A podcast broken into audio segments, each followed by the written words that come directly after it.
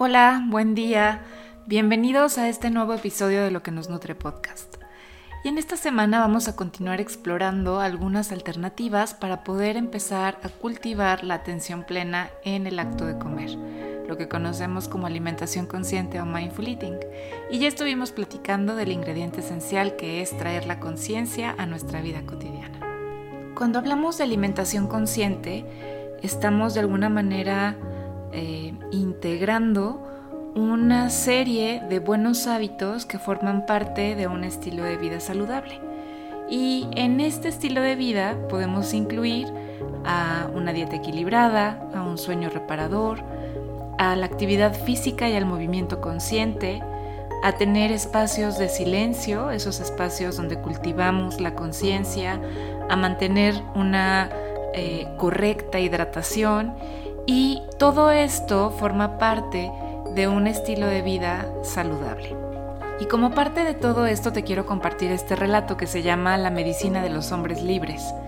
Y es que se cuenta que en la antigua Grecia, cuando un esclavo se enfermaba, el médico lo trataba en el momento, atendía sus síntomas, curaba sus heridas o le vendaba sus huesos si es que estaban rotos, de manera que él pudiera volver a sus tareas lo antes posible.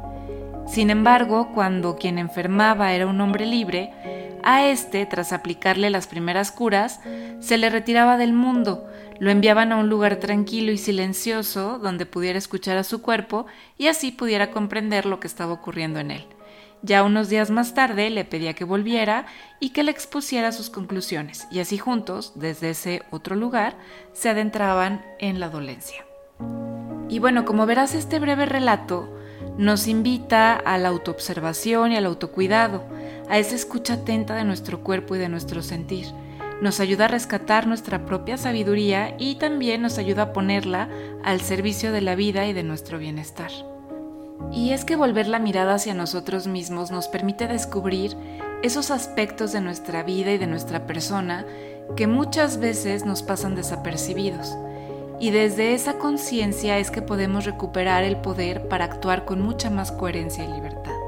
Y como seguramente ya lo vas intuyendo, con esta nueva temporada, desde el episodio anterior y los episodios que se irán sumando, la intención es que podamos ir desarrollando esa autoconciencia y revisando tanto desde el enfoque intelectual como desde la experiencia y el sentir esas facetas esenciales de nuestra vida que afectan directamente a nuestro bienestar integral. Posiblemente has ido ya alcanzando algunas comprensiones y también se han ido produciendo para ti algunos descubrimientos. La idea es que tú puedas ir integrando y consolidando nuevos hábitos para que tengas una vida mucho más saludable, plena, consciente y sobre todo en bienestar. Y me gustaría invitarte a que si tú notas que hay algo en tu estilo de vida que requiere de ser atendido de manera especial o con mucha más profundidad, puedas recurrir a la asesoría de un profesional de la nutrición, ya sea de un nutriólogo o un nutricionista si es que nos estás escuchando desde otros países, pero que siempre lo hagas acompañado y de la mano de un profesional. Y para ir adentrándonos un poquito más en este tema de la alimentación consciente, hoy te propongo explorar el siguiente terreno te propongo que te preguntes qué quieres decir cuando dices que tienes hambre. Y es que todos hemos sentido ese impulso que nos lleva a comer y que llamamos hambre. Un impulso que podemos considerar muy básico y natural, que está ligado a nuestra supervivencia y vinculado con nuestros instintos más primarios, desde esa primera búsqueda de alimento cuando nacemos. Sin embargo, a medida que vamos creciendo y como fruto de los condicionamientos que recibimos, es que van entrando en juego otros factores y esa conexión instintiva de alguna manera se va debilitando. Y solo es cuestión de que pongamos un poquito de atención y que observemos con un poco más de detenimiento que podemos ir descubriendo que detrás de la palabra hambre puede haber toda una variedad de sensaciones y de experiencias. Comer cuando se tiene hambre y dejar de comer cuando uno ya está satisfecho parece muy lógico y muy natural. Sin embargo, en la práctica esto no es tan sencillo y tampoco tan inmediato. Así que seguro podemos reconocernos en algunos de estos comportamientos como eh, comer aunque nos sintamos muy llenos, o privarnos de comer aún sintiéndonos hambrientos, acabarnos la comida del plato solo por no tirarla o aunque no nos apetezca. Algunas personas en ocasiones experimentan ese impulso del hambre como irrefrenable, incontrolable o desmedido, y sienten que en gran medida están a su merced, lo que puede ser causa de muchísimo sufrimiento. Otras personas, por el contrario, afirman que han perdido el apetito y que raramente conectan con esa pulsión natural. Igual podemos encontrar que para algunos el acto de comer es un placer y un disfrute como pocos, y se complacen en dedicarle tiempo, se deleitan en la experiencia, pero para otros es como un trámite necesario, algo que hay que hacer, pero que cuando menos tiempo nos ocupa es mucho mejor. Igualito que el esfuerzo, ¿no? Si es menor el esfuerzo, esto es un ganar-ganar. Es como considerar que le estamos poniendo gasolina a nuestro auto, ¿no? Incluso algunas personas lo pueden vivir como una contracción, como con culpa, con frustración. Además, pues esto puede ir cambiando y una misma persona puede estar experimentando sensaciones muy diversas según el momento de la vida en que se encuentra. Lo que podemos decir es que cada experiencia finalmente es única y que el abanico de posibilidades de lo que experimentamos es ilimitado. Es importante entonces considerar que cuando hablamos de hambre, en realidad estamos aludiendo a una experiencia. El hambre acontece como un conjunto de sensaciones, pensamientos y emociones en el interior de nuestros cuerpos, mentes y corazones.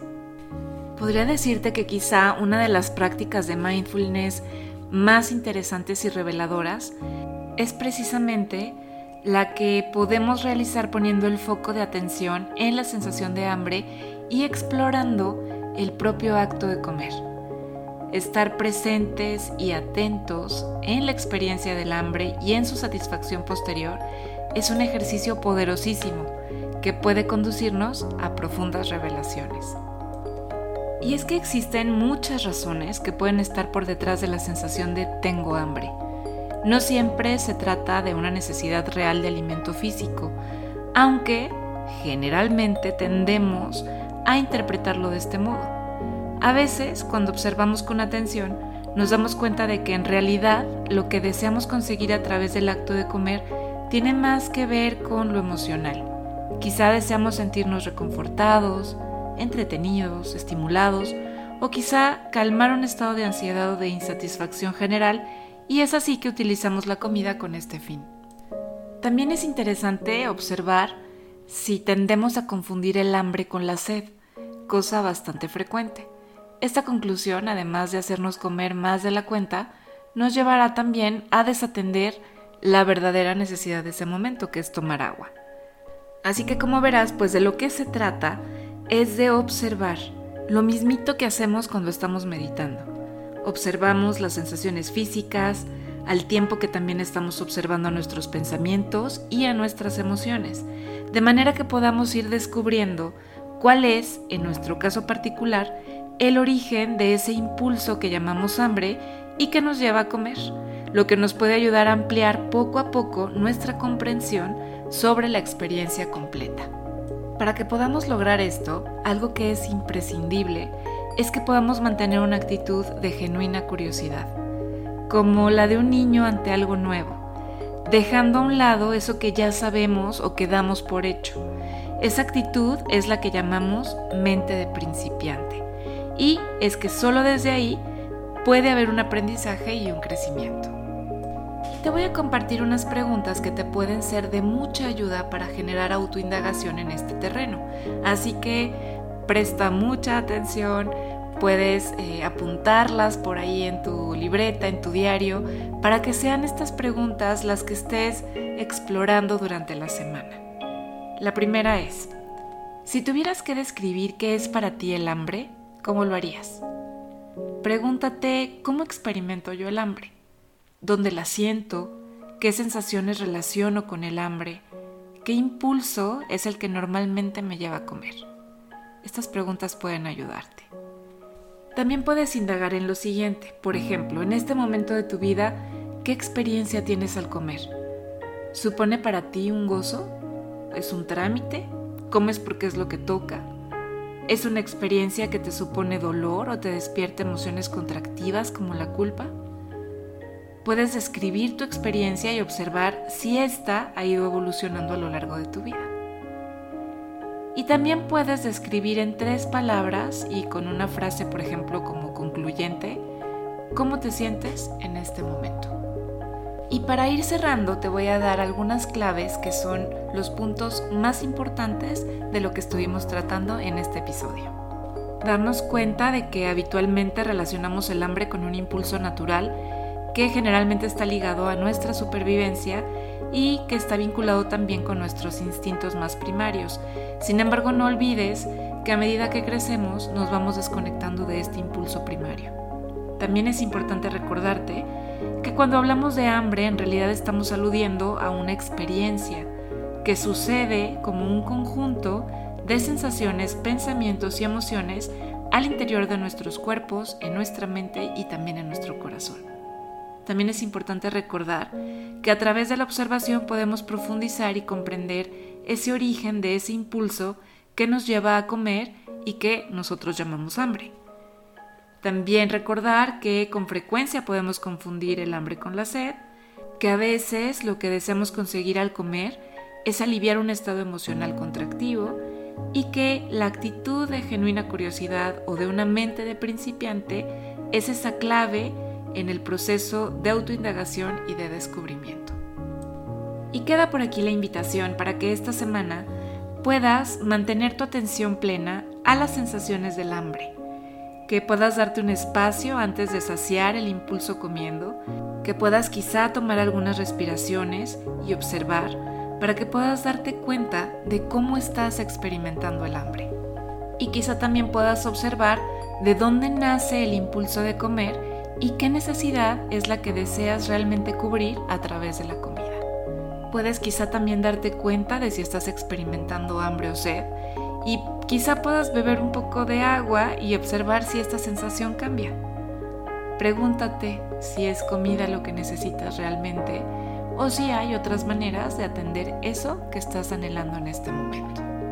Pues espero que tengas una práctica llena de comprensiones, que pueda ser de mucho beneficio este espacio para observar tus sensaciones, tus pensamientos, tus emociones alrededor del acto de comer y sobre todo en el explorar cómo estás experimentando tu hambre. Deseo que tengas una excelente semana, muchas gracias por estar aquí y nos encontramos el próximo lunes para seguir cultivando juntos luz, sabor y nutrición en la vida cotidiana. Hasta muy pronto.